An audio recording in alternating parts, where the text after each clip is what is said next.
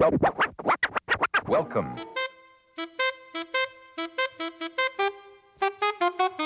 It don't mean a thing if it ain't got that swing. L'épopée des musiques noires. Joe Farmer, Nathalie Laporte. Fellas, I'm ready to get up and do my thing. jigida kani jigi misɛnya o man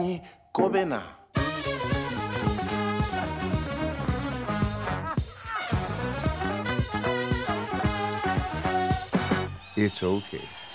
You know, it's okay. Greetings in the name of His Majesty Emperor I I, Jah Rastafari, ever living, ever faithful, ever sure, Selassie I the first. Rastaman vibration, positive.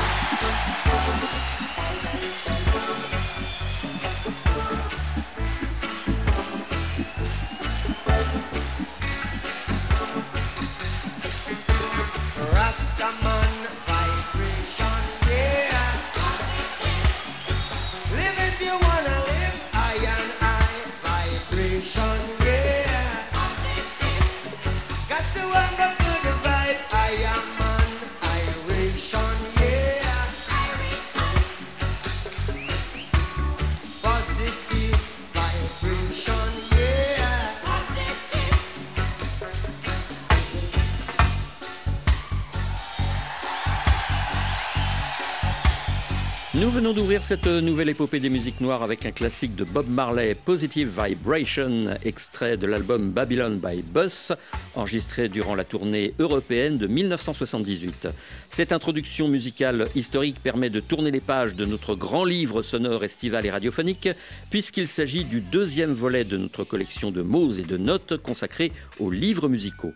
Notre premier invité est l'auteur d'un ouvrage intitulé Bob Marley et la légende du reggae, paru chez Grund Éditions. Il s'appelle Alain Gardinier et revient pour nous sur les racines de cette forme d'expression popularisée en Jamaïque, mais née sur le continent africain. Je pense, je pense qu'effectivement dans les rythmes, dans les percussions, dans le groove, je pense qu'effectivement elle vient de là. Et quand on discute justement avec Sundur ou Angélique Kidjo, ils disent mais nous quand on était gamin on écoutait cette musique parce que que ça soit à Cotonou, à Abidjan ou à Dakar, elle nous parlait parce que on la ressentait fortement, on la ressentait quelque chose qui nous appartenait, quelque chose qui venait de nos entrailles. Donc je pense qu'effectivement c'est carrément le cœur de l'Afrique qui bat dans le reggae. Et puis euh, la famille Marley euh, du côté maternel vient de Guinée, euh, fils d'esclaves, donc il y a vraiment, on peut remonter euh, assez loin. Effectivement, moi je pense que le reggae c'est l'Afrique. En tout cas, les liens que Bob Marley entretenait avec le continent africain étaient profonds. Quand découvre-t-il la terre de ses ancêtres pour la première fois? Et quel pays choisit-il pour sa première visite euh, transatlantique? Alors, il rêvait d'y aller, il rêvait d'y aller, mais en même temps, c'était assez compliqué, les, les- les moyens euh, techniques pour aller là-bas, etc. Et au début, ce sont des, des jeunes gars de Côte d'Ivoire qui avaient décidé de le faire venir pour des concerts à Abidjan. Et d'ailleurs, dans mon livre, je reproduis l'affiche qui est marrante, parce qu'on voit Abidjan avec les dates. Ça n'a pas fonctionné, c'était après l'attentat dont il avait été victime, donc il n'était pas vraiment en forme. Et puis, il y a eu cette occasion bizarre euh, d'aller jouer euh, à Libreville au Gabon. Pascaline Bongo, la fille du président, le drague, et puis lui se dit, mais tiens, pour moi, c'est l'occasion d'aller voir l'Afrique. Alors maintenant, plein de gens se disent, mais qu'est-ce qu'il est allé faire là-dedans, quoi? Il sait quand même pas. Mais je crois qu'à l'époque, voilà, il, il faisait confiance à des gens, à son fameux manager, il faisait confiance à des gens qui l'ont un petit peu grugé. Mais l'Afrique, pour lui, ça a vraiment été finalement le concert au Zimbabwe, enfin, en Rhodésie, euh, le jour de l'indépendance.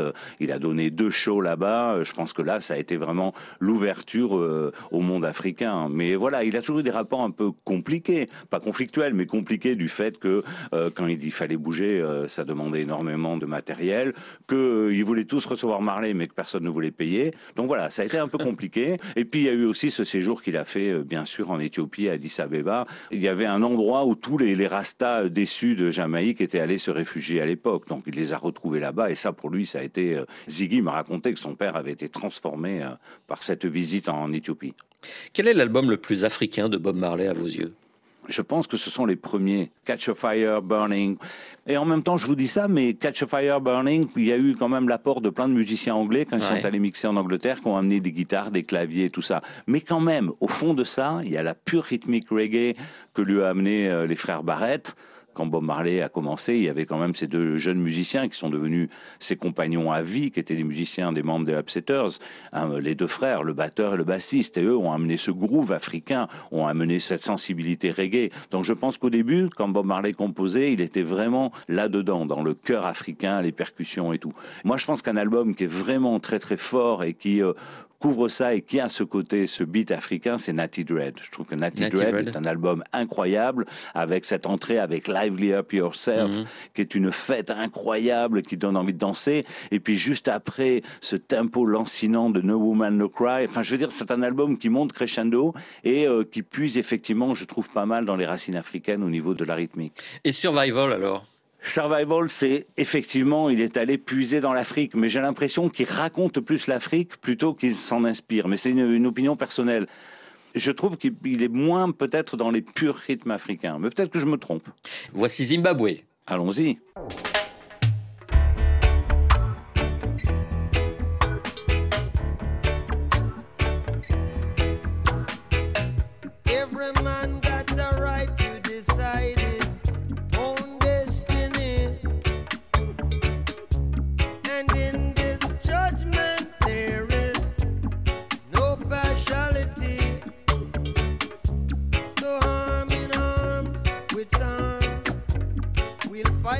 Little struggle. Cause that's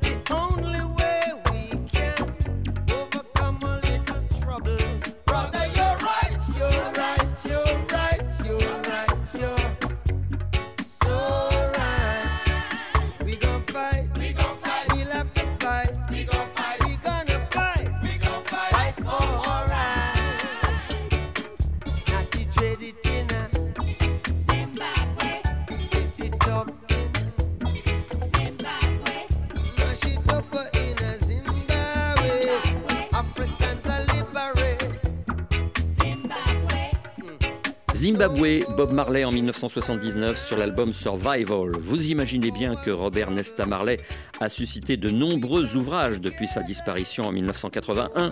Le journaliste Mathieu Méranville avait fait paraître en 2011 aux éditions Alphée un livre plutôt judicieux dans lequel il esquissait les directions qu'aurait pu prendre l'icône jamaïcaine si la maladie ne l'avait pas terrassé. Serait-il devenu un sage que l'on écoute, un footballeur professionnel?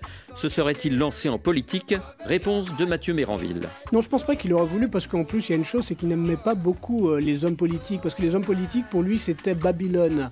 Et en plus, il avait quand même euh, conscience de faire beaucoup plus avec ses chansons et aussi avec euh, ses actes.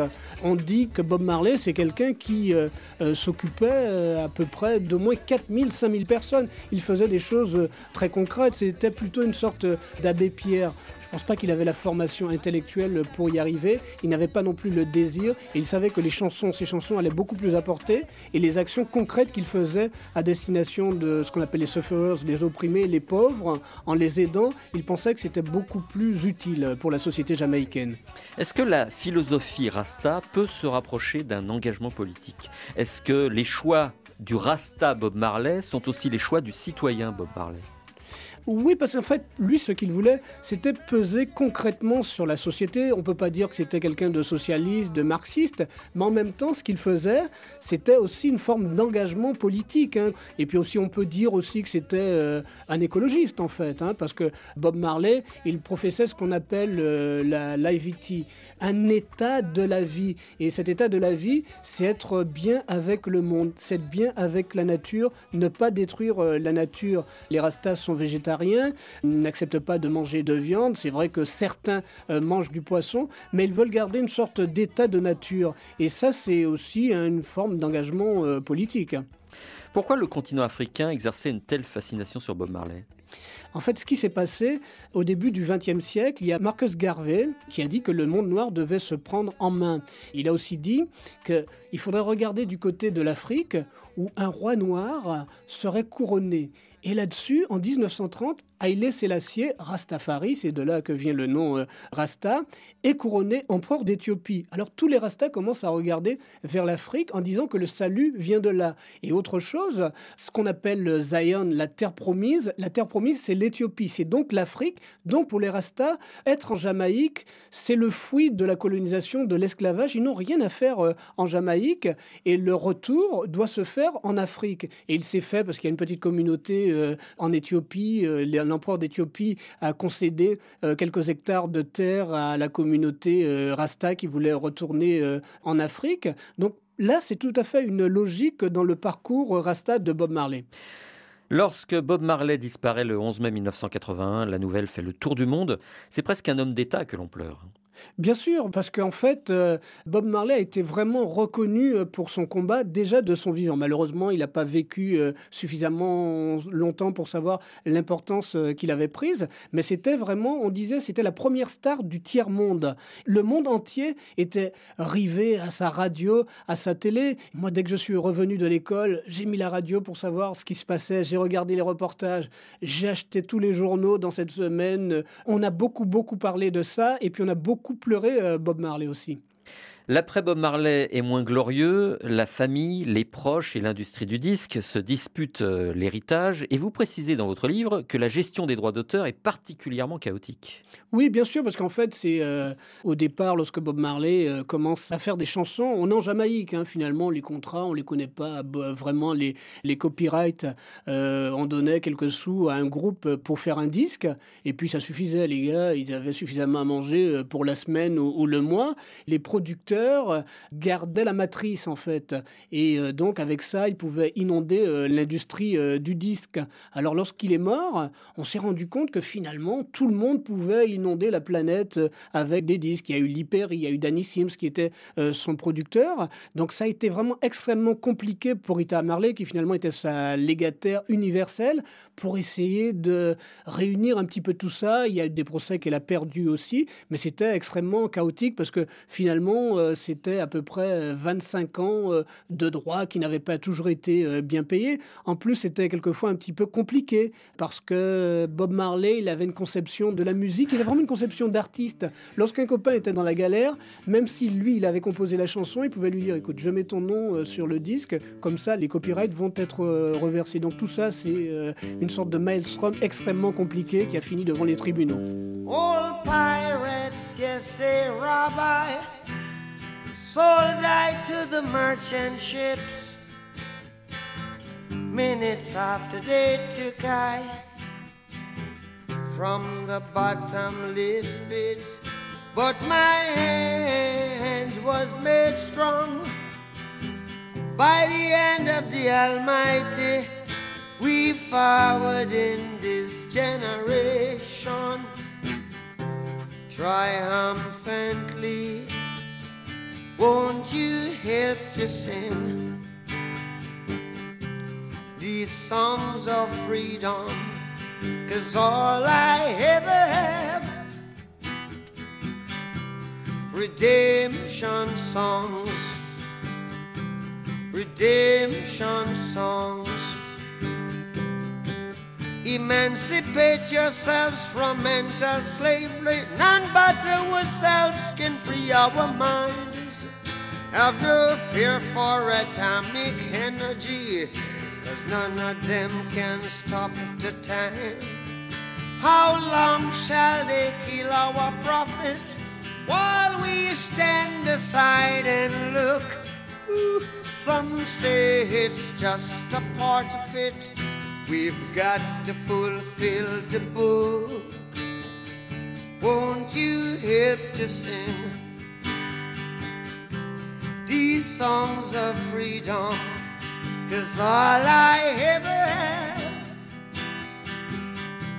redemption songs, redemption songs, redemption songs. Redemption Song, c'était Bob Marley en octobre 1980. Si le propos de Mathieu Méranville vous a intéressé, je vous rappelle le titre de son livre Bob Marley est toujours vivant, réédité et actualisé en 2021 pour le 40e anniversaire de la disparition de Bob Marley. Évoquer cette légende jamaïcaine, c'est aussi narrer la genèse d'une forme d'expression qui s'est développée sur une île des Caraïbes et est devenue planétaire.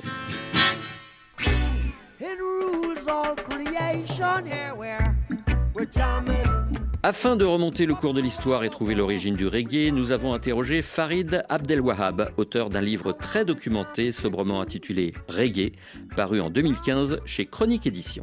Écoutez, le mot reggae euh, qui s'écrivait à l'origine R-E-2-G-A-Y, ça arrive assez tardivement, c'est-à-dire en, en 68.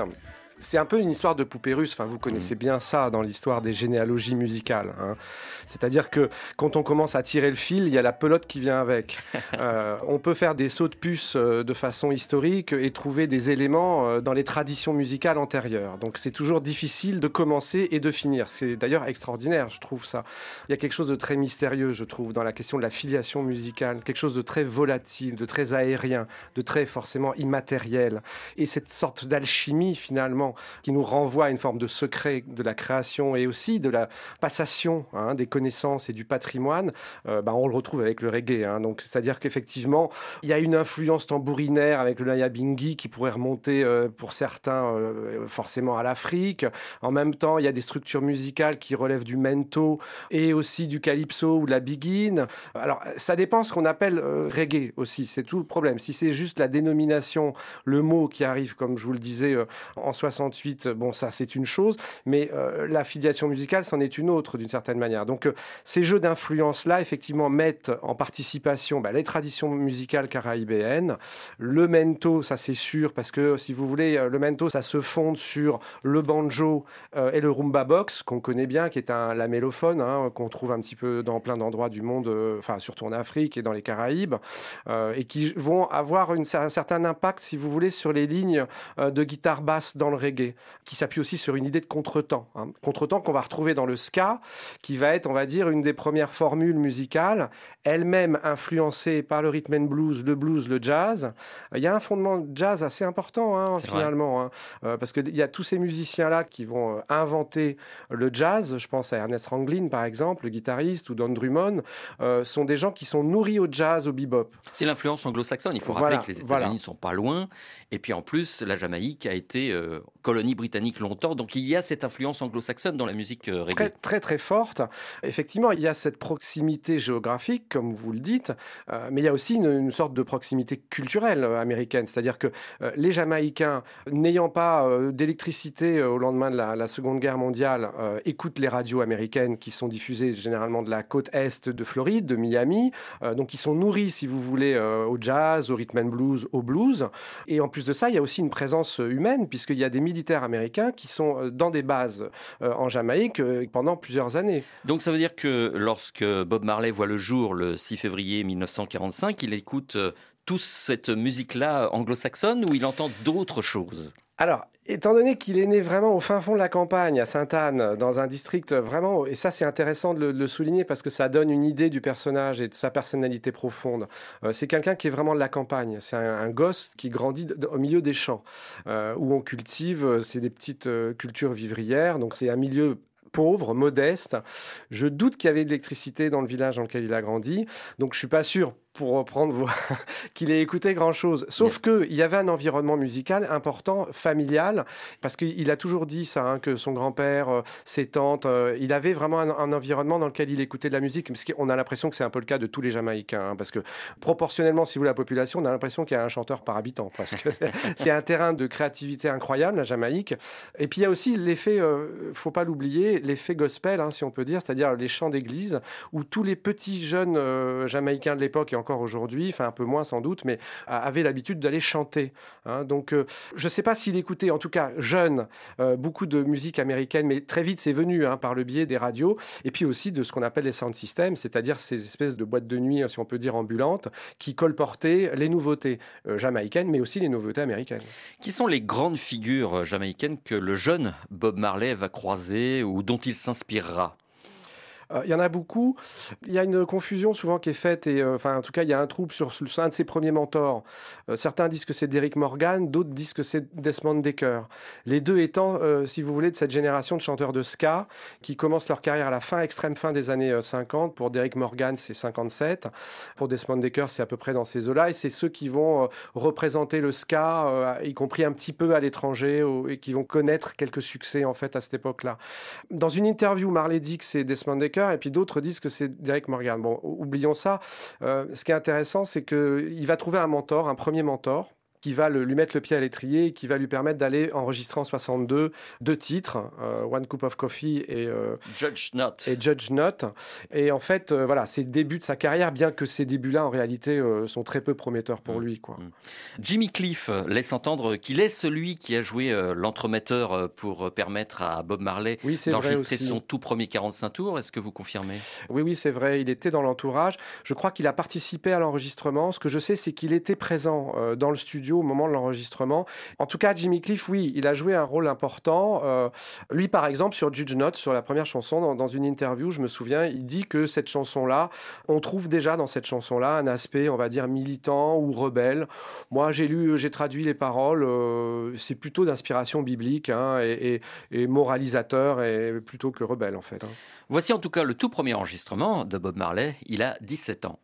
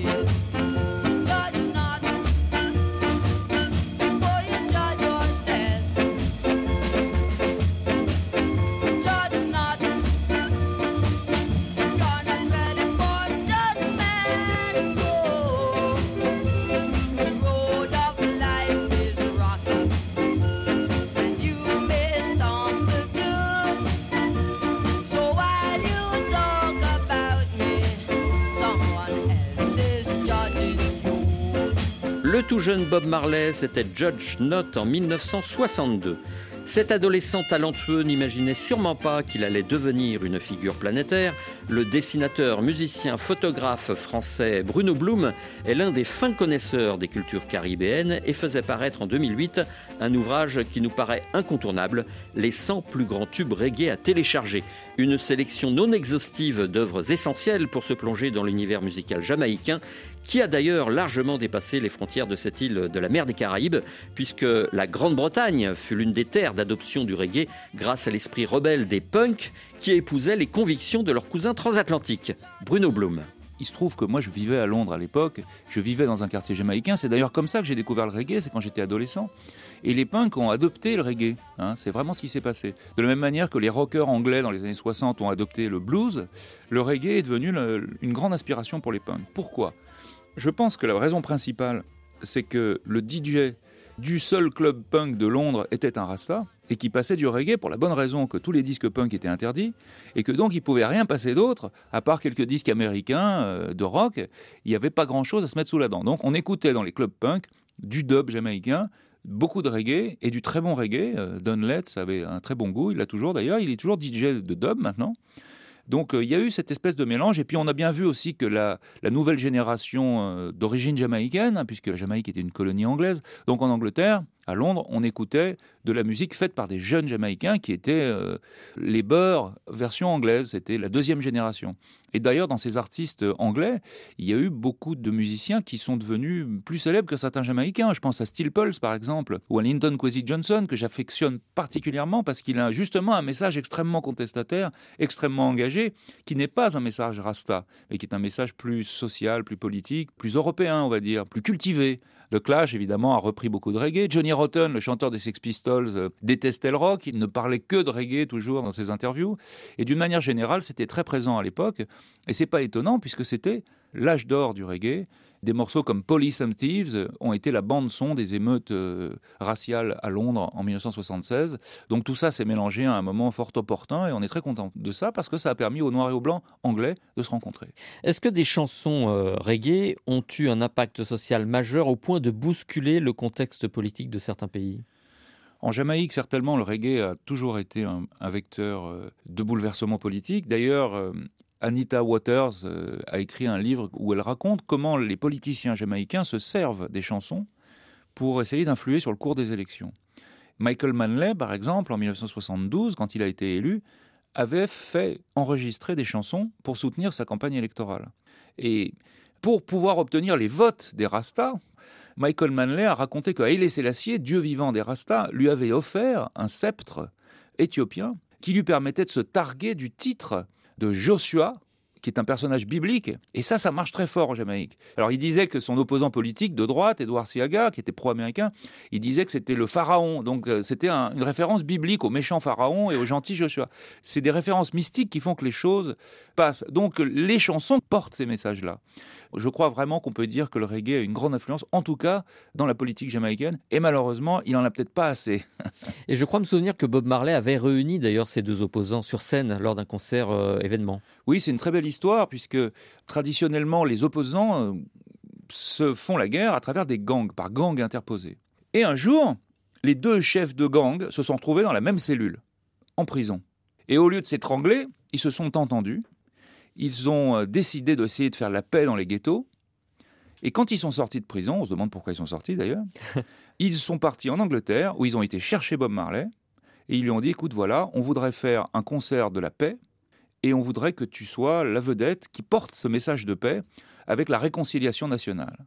Et les chefs de gang ont réussi, avec le soutien de Bob Marley, à obtenir que les deux opposants politiques, pour la seule fois de l'histoire jamaïcaine, et probablement la dernière, se réunissent sur la scène avec Bob Marley pendant une version incroyable de jamming. Et au moment où ils se sont réunis sur scène, au moment où ils se sont serrés la main tous les trois au-dessus de la tête de Bob Marley, il y a le tonnerre qui a grondé et un éclair qui a éclaté au-dessus du ciel de Jamaïque. C'est quand même tout un symbole.